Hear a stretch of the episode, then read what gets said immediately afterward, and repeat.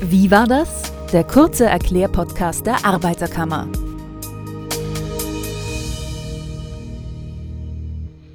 Mit einem Auto oder auch einer Eigentumswohnung oder der nächsten geplanten Renovierung geht oft ein Kredit mit einher, um sich das alles leisten zu können.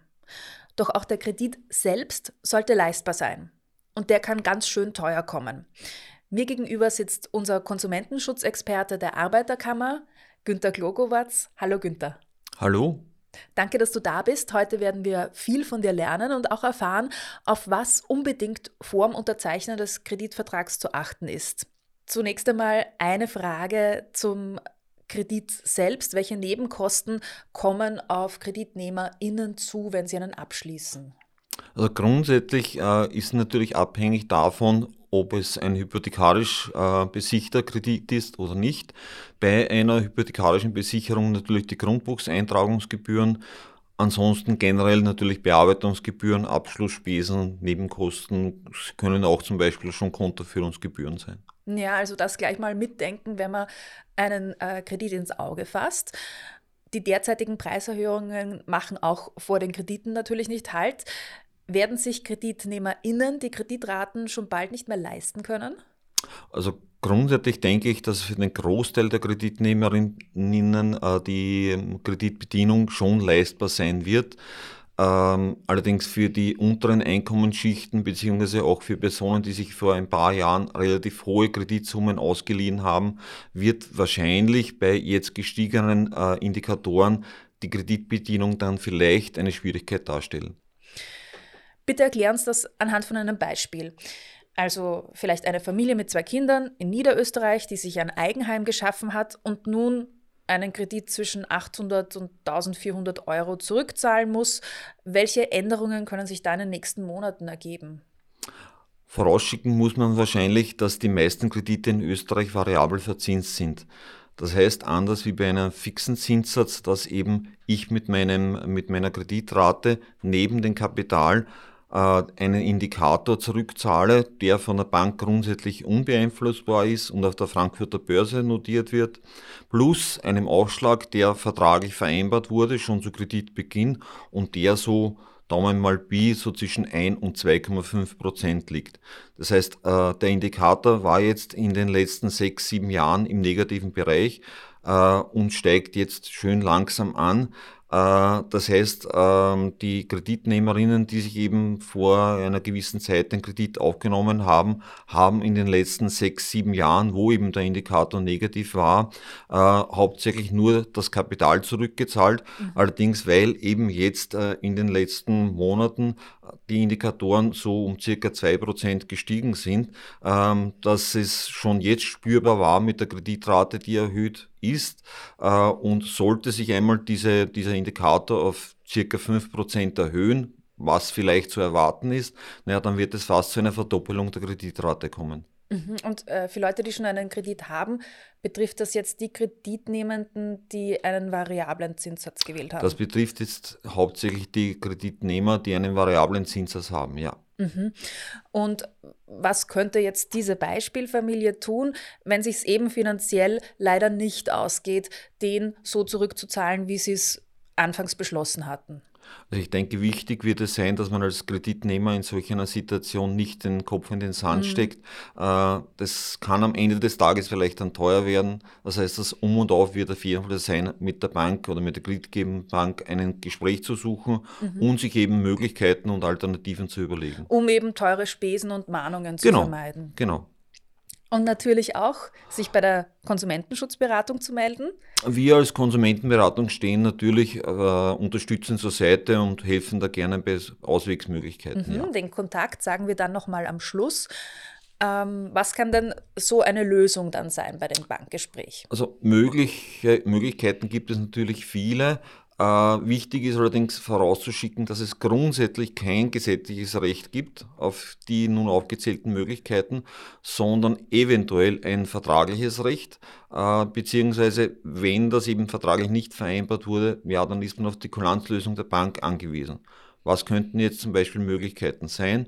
Möglichkeit könnte eine Ratenvereinbarung sein, das heißt für eine gewisse Zeit äh, fixe Kreditraten zu vereinbaren Möglich wäre zum Beispiel auch eine Kreditprolongation, also das heißt eine Verlängerung der Kreditlaufzeit, mhm. um eben die Kreditraten zu straffen. Das heißt, die, die Raten etwas reduzieren, fix, genau. bei gleichzeitiger Laufzeitverlängerung von dem Kredit. Genau, vollkommen richtig, ja.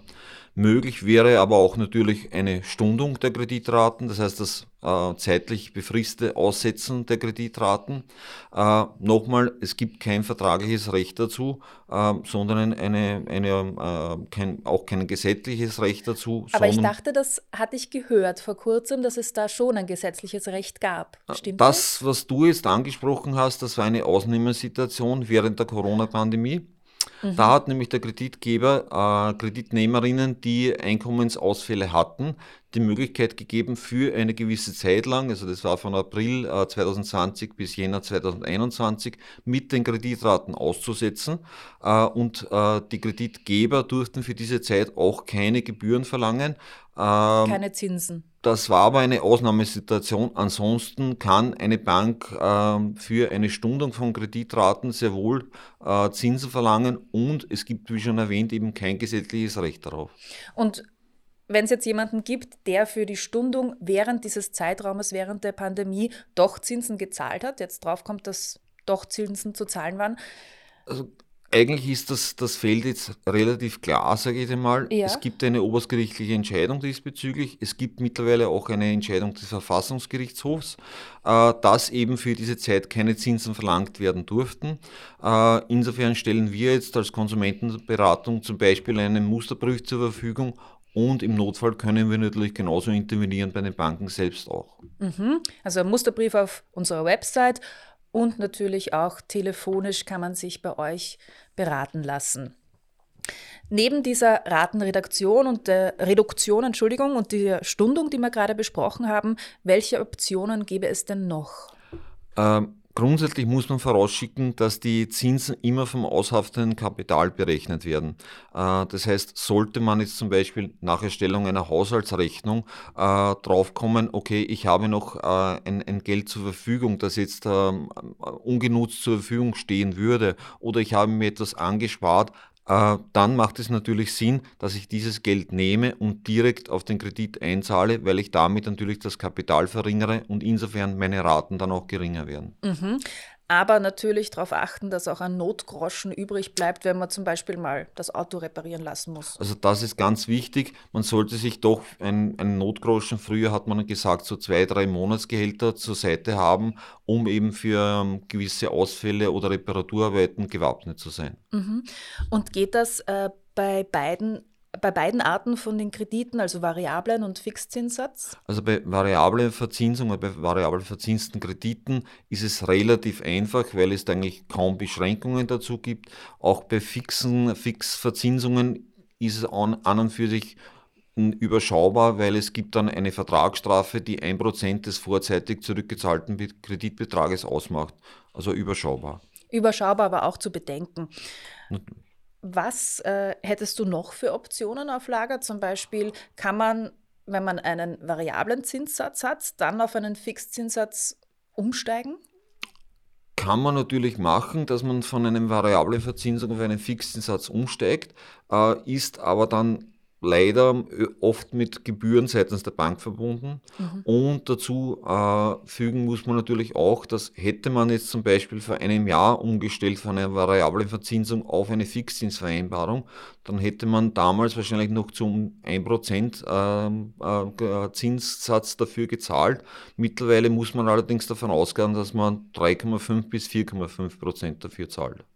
Und wie lange kann ich so einen Fixzinssatz haben? Gibt also natürlich kann es niemand seriös voraussagen, wie lange diese Hochzinsphase andauern wird. Äh, beantragen realistischerweise 10 Jahre, 15 Jahre ist eher schon das Maximum. Mhm. Gibt es noch eine Möglichkeit? Natürlich gibt es noch die Möglichkeit der Umschuldung des Kredites, sprich ich suche mir einen neuen Kreditgeber. Mhm. Da ist es natürlich sinnvoll, wenn man sich vorab einige Angebote diesbezüglich einholt, um eben zu vergleichen. Ähm, und äh, wichtig ist auch bei der Umschuldung, äh, dass der Zinssatz, also im Grunde genommen die Konditionen bei der neuen Bank schon um etliches günstiger sein sollten als wie bei der alten Bank. Man darf eben, wie schon eingangs erwähnt, eben die Nebenkosten nicht vergessen, äh, sprich Grundbuchseintragungsgebühr, Abschlusskosten, Kontoführungsgebühren, Bearbeitungsgebühren etc. Genau, natürlich Umschuldung nur, wenn sich auszahlt. Und eine letzte Möglichkeit wäre dann auch noch die Schuldnerberatung. Ja, und wenn alle Stricke reißen sollten und immer wirklich die Kreditraten nicht mehr leisten kann, dann gibt es natürlich noch die Möglichkeit der Schuldnerberatungseinrichtungen. Äh, die bieten eben kostenlos ähm, äh, Hilfestellungen an bei Schuldenproblemen. Danke für diesen Überblick. Es gibt also viele Wege, wie man Schritt für Schritt den Kredit rückzahlen kann auch bei Schwierigkeiten. Wichtig ist eben, wie du gesagt hast, nicht den Kopf in den Sand stecken, nicht die Augen vor dem Thema verschließen. Also zum einen das Gespräch mit der Bank suchen. Genau. Dann, Dann die Ratenvereinbarung und die Verlängerung der Kreditlaufzeit. Richtig, dann gibt es noch die, die, Stundungsmöglichkeit. Und den Umstieg auf den Fixzinssatz, den wir besprochen haben. Ja, und wie schon erwähnt, eben die Rückführung von ungenützten Geldbeträgen, die man direkt auf das Kapital einzahlt. Genau, wenn man Geld übrig hat, aber Vorsicht, Notgroschen unbedingt mit einberechnen. Ähm, ja, und wie schon erwähnt, es gäbe, gäbe auch noch die Möglichkeit der Umschuldung zu einer anderen Bank bei allen Möglichkeiten helfen wir gerne natürlich weiter. Mhm. Und apropos helfen, es ist ja für jeden immer eine individuelle Situation. Deshalb ist es sehr gut, dass sich die Leute bei euch beraten lassen, auch bei der Bank. Genau, also nicht alle der von mir jetzt aufgezählten Möglichkeiten mhm. treffen auf die jeweilige Einzelsituation zu. Jeder muss für sich selbst entscheiden, mit was er am besten umgehen kann.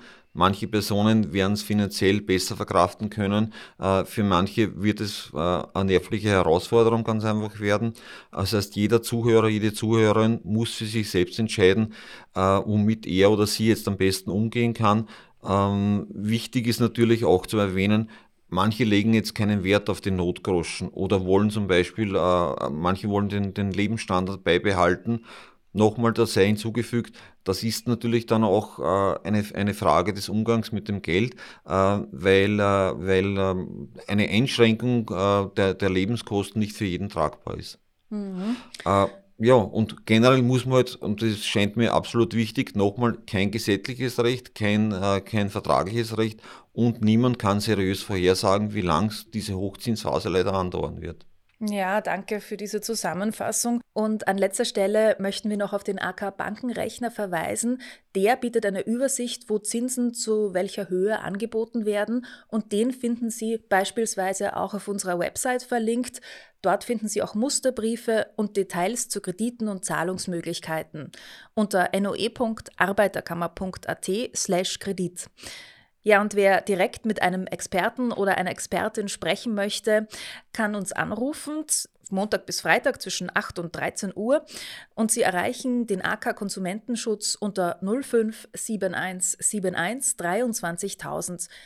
Dir sage ich nochmal Danke, Günther, dass du heute da warst. Bitte gerne.